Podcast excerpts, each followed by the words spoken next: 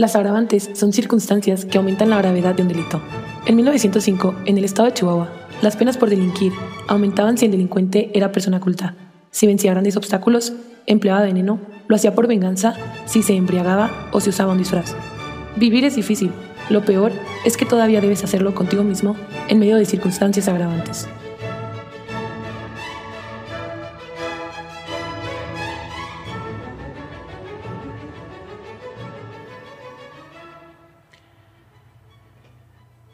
Bienvenidos al programa número 4 de Circunstancias Agravantes.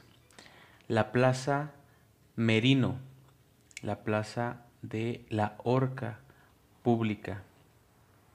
En este episodio vamos a platicar de los antecedentes de la Plaza Merino, cómo inició, cuáles fueron los hechos violentos de justicia o de venganza que se llevaron en ese lugar y una circunstancia muy peculiar que tiene la plaza que más adelante les vamos a comentar. Muchas gracias por escucharnos.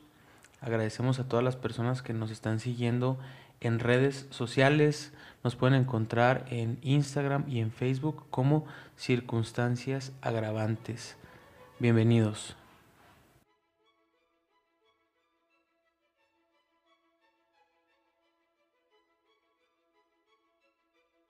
Pues bien, hablemos de la Plaza Merino, que es la segunda plaza más antigua de Chihuahua. Es la plaza que solamente es superada en antigüedad por la Plaza de Armas o la Plaza Mayor. El origen de la Plaza Merino, bueno, pues se remonta al momento de la fundación de Chihuahua, que sería en el año de 1709, donde se le asignó el nombre de Real de Minas de San Francisco de Cuellar, actualmente Chihuahua. Uno de los fundadores de, esta, eh, de, este, de este Real de Minas, pues era Juan Antonio Trasviña y Retes, quien había obtenido los permisos por parte de la corona española para fundar aquí este real. Él inició la construcción y se asignó inmediatamente un lugar en el que se debería de construir la iglesia parroquial del pueblo, que es donde actualmente se encuentra la catedral del el estado de Chihuahua. Eh, si la localizamos eh, geográficamente, está justo en la calle o sobre la calle Libertad, que actualmente es eh, una calle solamente peatonal. Digamos es la calle Libertad y Segunda. Eh, justo por atrás pasa la calle Juárez.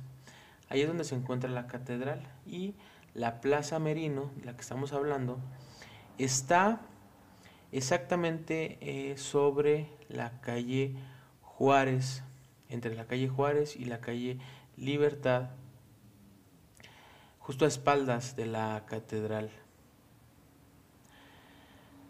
Este espacio que actualmente ocupa la Plaza Merino fue desde un inicio una plaza pública y eran terrenos que había cedido eh, Juan Antonio Trasviña y Retes. Entonces, puesto que estos terrenos pertenecían a, este personaje, se le llamó la Plaza de Trasviña. Esto fue en 1709, sin embargo fue eh, hasta 1724 cuando muere Juan Antonio, Juan Antonio Trasviña y Retes. Sin embargo, este hombre murió sin dejar hijos varones y, como era eh, la tradición, heredó sus bienes a su yerno, José Antonio de Uranga, quien posteriormente dejó estos terrenos o esta misma plazuela a sus propios hijos y por lo tanto con el paso del tiempo se le conoció como la plazuela de los Uranga. Veamos entonces cómo el nombre de la plaza atendía principalmente a quien era el dueño de los terrenos aledaños, justo en, la parte eh, de enfrente de esta plaza es donde habían dispuesto ellos para tener su casa y frente a ella tenían una plaza donde pues las personas se acercaban ahí a pasear. Eh, lo peculiar, tal vez lo que nos trajo a hablar sobre esta plaza en principio sería que en el año de 1785 esta plaza fungió como el lugar donde se encontraba la horca pública. Ahí era donde se realizaban los ajusticiamientos a los sentenciados de la pena de muerte. Fue durante varios años que se utilizó con este fin y bueno, existen efectivamente antecedentes en donde existe el registro de, nombres de personas, incluso de verdugos, que en este lugar pues dispusieron de la vida de algunos. Quiero eh, contar o que me gustaría que nos remontáramos al año de 1784. En su libro, en su guía histórica de geografía y biografías chihuahuenses de don Francisco R. Almada, encontramos justo bajo la bueno quiero quiero decirles que lo que este libro afortunadamente lo pude conseguir en digital sin embargo aún no puedo y estoy eh, en búsqueda de un ejemplar físico por lo cual si alguien supiera la manera en la que me pueda hacer de uno se los agradecería. Em, es un ejemplar de 1929 me parece y bueno es sumamente valioso. Y bueno estoy en busca de él. Eh, afortunadamente lo tengo en versión digital. Gracias a me parece que la Universidad Autónoma de Sonora que lo tiene en versión pública. Bueno eh, este, libro que es una verdadera joya de los chihuahuenses eh, nos narra los antecedentes y nos dice que fue por órdenes del comandante brigadier Felipe Neve que se construyó esta horca, como les decía, en 1784. Se puso justo ahí porque quería que las personas observaran cómo se privaba de la vida o cómo se ejecutaban estas penas de muerte y sirviera de escarmiento para quienes cometían algunos crímenes. En este momento habían subido los índices delictivos y bueno, era a través del el miedo, de la venganza, de la muestra de poder del Estado en la que querían eh, disminuirlos, disminuir estos índices.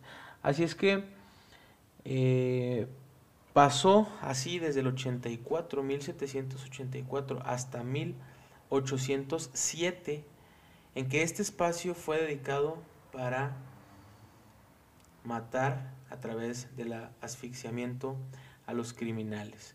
Se tiene registro de que el 4 de septiembre de 1794 fue empleada para ahorcar a un reo de nombre José Antonio Rivas, quien fue acusado de el homicidio de una, de una mujer y que había sido sentenciado justo a la pena de muerte.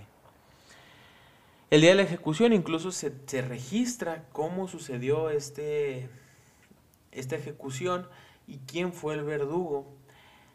El historiador eh, R. Almada nos dice que fue José Manuel Gándara el encargado de colgar a José Antonio Rivas, este reo, y fue a las 10 de la mañana en la que se le colocó la, soga al cuello frente a la visión de todas las personas que estaban ahí reunidas y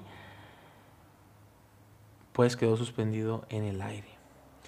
Ese cadáver quedó desde las 10 de la mañana hasta las 5 de la tarde de ese mismo día, del 4 de septiembre de 1794, a la vista de todas las personas.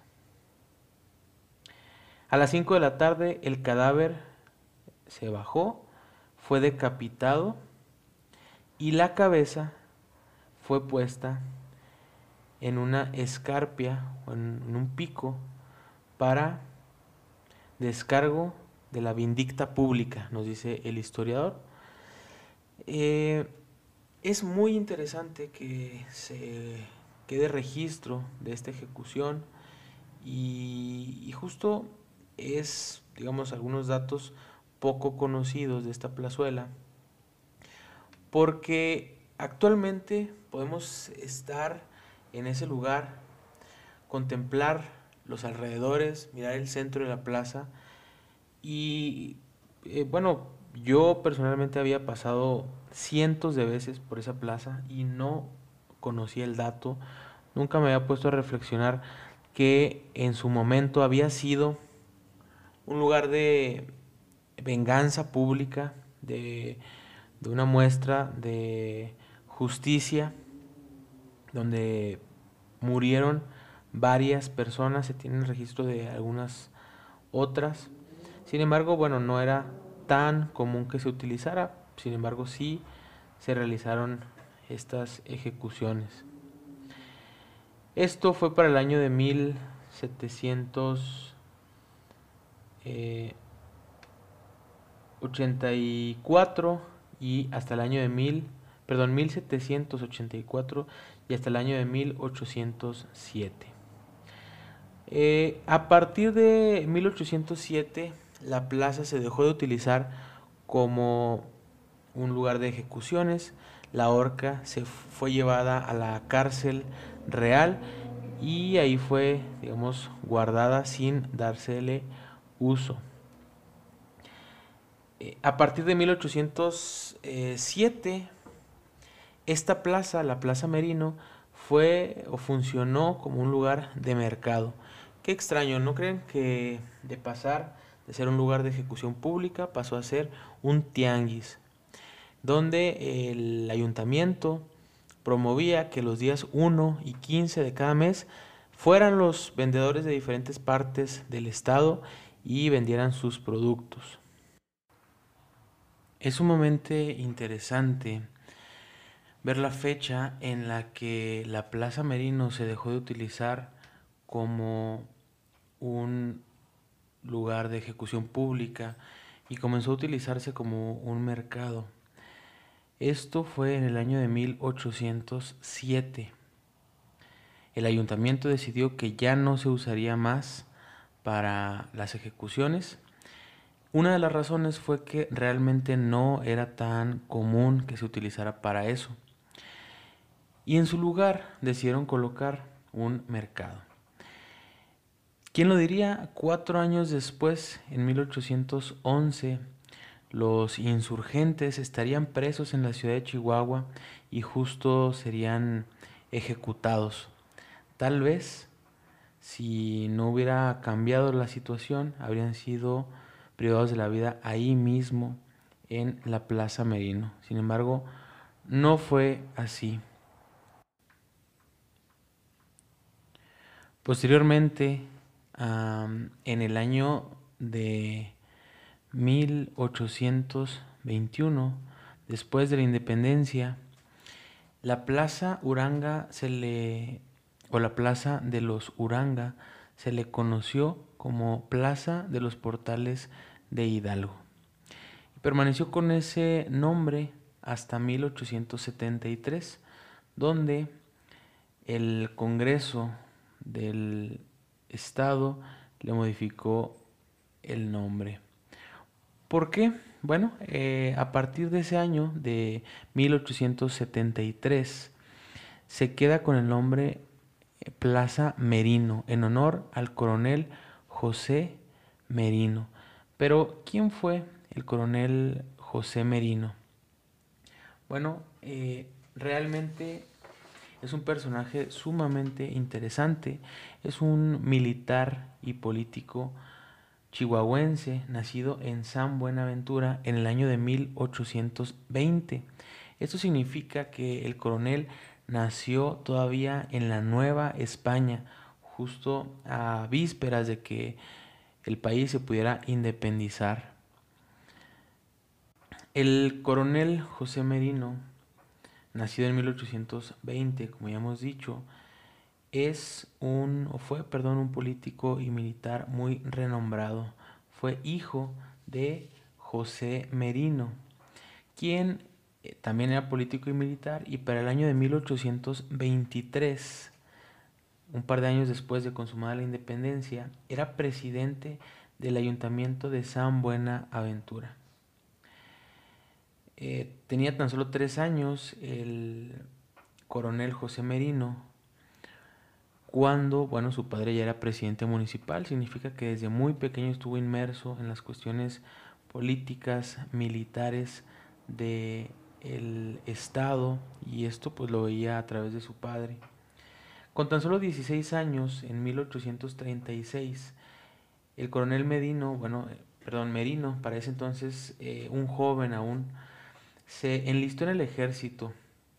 Fue cadete justo en su natal San Buenaventura y su primera misión, por decirlo así, fue unirse a las campañas de Nuevo México que estaban encabezadas por el coronel Cayetano Justiniani, quien eh, iniciaba en ese entonces con una de las campañas de exterminio de los apaches. Sin embargo, para ese año, en 1900, 1839, se terminó firmando un tratado de paz.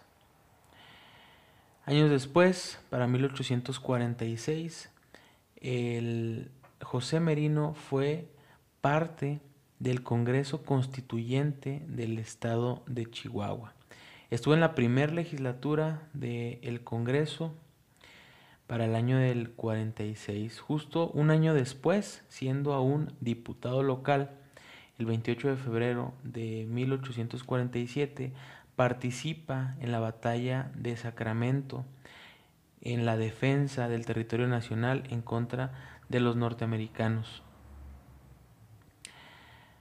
Una vez que, digamos, se puede restablecer un poco el orden después de la invasión americana, em, el José Merino es, ascendido a teniente coronel y se encarga durante algunos años de estar vigilando las líneas eh, limítrofes entre México y Estados Unidos, en Ciudad Juárez, en Ojinaga.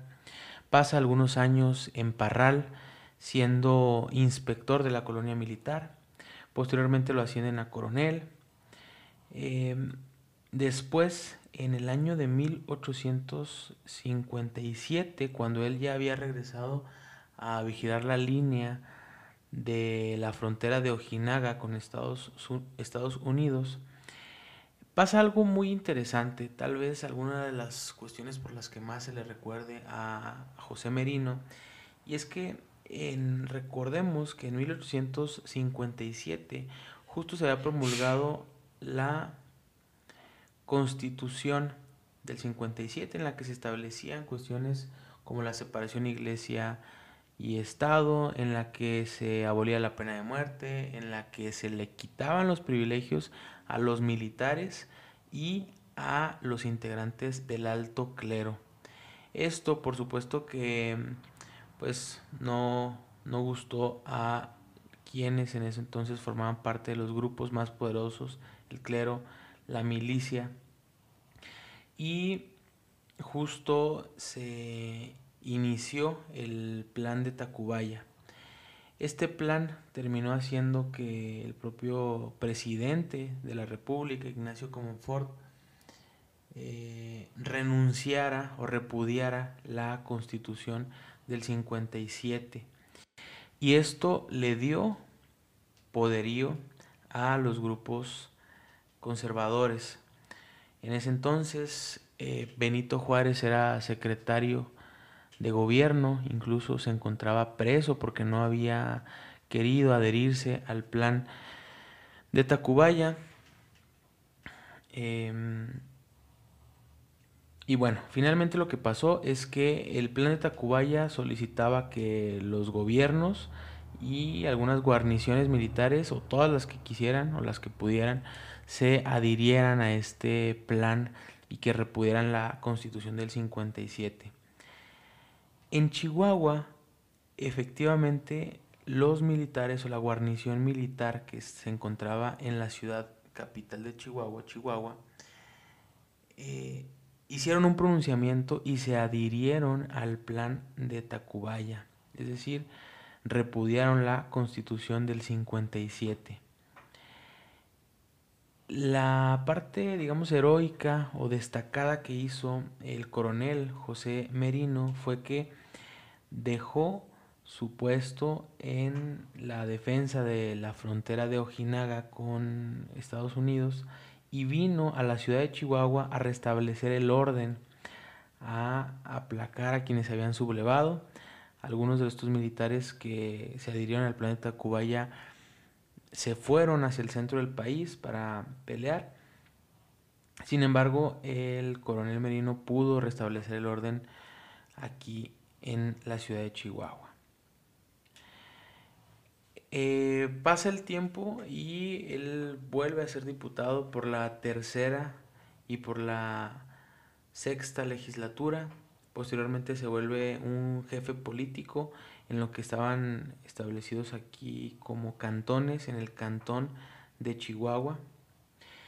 Y él estuvo en, la, en el momento en el que Benito Juárez instauró la o trasladó la presidencia de la República aquí a la ciudad de Chihuahua. Eh, en todas las intervenciones que se tienen de su vida, estuvo del lado republicano, estuvo apoyando a, esa, a ese sector y bueno, eso lo hace, eh, por eso lo recuerda la historia. Inclusive la fecha de su muerte o las circunstancias de su muerte también estuvieron relacionadas con la defensa de la República.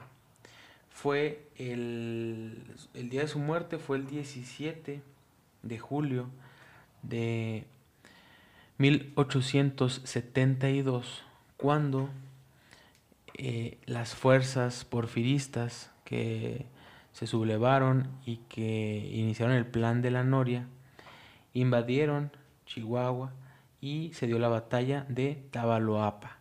Esta batalla em, es en esta batalla en la que el coronel pierde la vida. Y bueno, esta es la historia. Después, en el año de 1873, seis meses después de su muerte, el Congreso del Estado de Chihuahua decide em, ponerle su nombre a la plaza que, bueno, se encuentra actualmente em, a un lado del Congreso del Estado.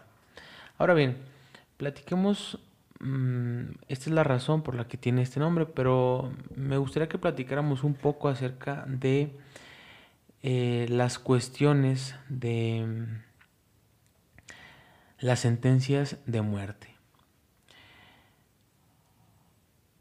Actualmente en México las sentencias de muerte están prohibidas. A partir del 2005, con una reforma a la Constitución, se abrogan las penas de muerte y se inserta textualmente en el artículo 22 la prohibición de este tipo de penas. los tratados internacionales o la protección de los derechos humanos tienen una característica que es la progresividad y esto implica que no se puede retroceder en, el avance de la protección de los derechos humanos. Este principio estaría obligando en teoría a que México pudiera volver a instalar esta pena de privación de la vida. Y aunque ha habido algunos intentos desde el Congreso federal, incluso desde el local en la legislatura pasada, para que se revise esta medida, eh, digamos técnicamente esto es no es posible. El último, la última ejecución oficial que se tiene registrada en México fue en 1961. Esto significa que pasaron más de 40 años sin que la pena eh, se aplicara hasta, hasta, el momento en el que se abrogó. la última persona que fue ejecutada fue en Coahuila, en Saltillo, un hombre de 29 años y era un soldado quien fue acusado de matar a sus superiores y de em, traición. El hombre, un 9 de agosto de 1961, fue fusilado. Y bueno, esa fue la última ocasión en la que se realizó una ejecución oficial en México. Esto, bueno, nos hace recordar cómo ha pasado el tiempo en el que las personas tomaban la justicia en sus eh, propias manos y decidían llevar las penas a la privación de la vida. Recordar esto al visitar la plaza nos hace reflexionar en cómo este lugar era un lugar de justicia o de venganza inclusive y actualmente ha cambiado mucho estas características. Hoy la Plaza Merino es un lugar de reunión, de eh, comunión pública. Es una plaza que naturalmente las personas se reúnen ahí desde muy temprano. Es una plaza en la que hay árboles, hay boleros, hay personas sentadas escuchando música, bailando. Esta plaza está rodeada por algunas tiendas departamentales, está, bueno, por algunas tiendas. Hay una eh, refresquería muy famosa, la refresquería Martínez. Y bueno, inclusive yo desde mi infancia recuerdo que ahí me llevaba mi padre y me dijo en alguna ocasión que a su vez a él lo llevaba ahí su propio padre, ¿no? Entonces, bueno, es una cuestión que está en la cultura de los chihuahuenses, que es un centro natural de reunión, por decirlo así. Y bueno, esto va aunado a una característica que al estar investigando eh, descubrimos. Yo realmente no soy muy creyente de las cuestiones de las energías o de las cuestiones de los cuarzos o los chakras o, bueno, esas cuestiones. Sin embargo, eh, al investigar descubrí que este punto, la Plaza Merino, el centro de la Plaza Merino, estaba eh, dentro de la categoría o estaba caracterizado por tener un foco tonal.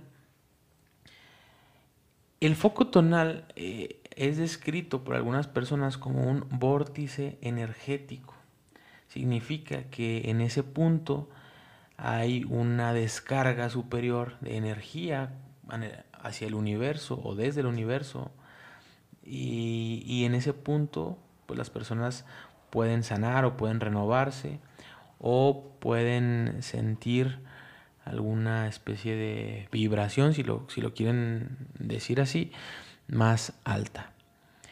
Bueno, eh, para hacer esta investigación realmente visité muchas veces la plaza y fue hasta, digamos, casi la parte final de la investigación que, llegué a, a este punto. Y bueno, decidimos acudir a esta plaza para ver qué significaba o si había alguna sensación distinta. Y bueno, pues debo decirles que, pues que sí. O sea, hice un, digamos, un experimento, un descubrimiento que me sorprendió. Les voy a platicar lo que yo pude percibir y me gustaría por favor que alguien pudiera hacerlo, que pueda acudir por su propia voluntad y, me diga si, sintió algo igual, si... Eh, si sí o si no, o bueno, no sé qué es lo que pasó cuando acudieron ahí. Esta plaza tiene dos círculos. El primero, el que está pegado a la, a la calle Juárez, tiene un centro y exactamente en el centro de este primer círculo puedes colocarte y empezar a hablar extrañamente se va, se escucha, o extrañamente yo escuché un eco, mm, ¿cómo decirlo?, inexplicable dentro de mi, dentro, dentro de mi perímetro más pequeño, digamos dentro de unos 30 centímetros alrededor de mi cabeza. Podía escuchar en mis oídos mi propia voz, pero en un tono un poco más alto y con un eco. Entonces escuchaba, digamos, una especie de reverberación en mis oídos con mi propia voz. No era algo sumamente alto ni que incomodara, pero sí encontré una sensación auditiva distinta. Em, esto la verdad me sorprendió bastante porque no encontré una explicación aparente, o sea, las barditas que se encuentran ahí donde se suele sentar la gente no son tan altas como para generar un eco y lo que me resulta también inexplicable es que fuera de ese perímetro el eco ya no se escucha. O sea, solo la persona que se encuentra en el centro puede escucharlo. Bueno, esta es la experiencia, este es el aparente o el supuesto foco tonal. Yo no estoy seguro, no sé, eh, no soy experto en el tema, pero sí escuché esa sensación o tuve esa sensación auditiva distinta. Por favor, alguien eh, si puede ir y verificar la situación, pues bueno, estaré muy atento a sus comentarios y inclusive este estaré yendo en una segunda ocasión justo para volver a hacer una prueba o no sé, o sea, estoy la verdad intrigado, estaré investigando más sobre el tema.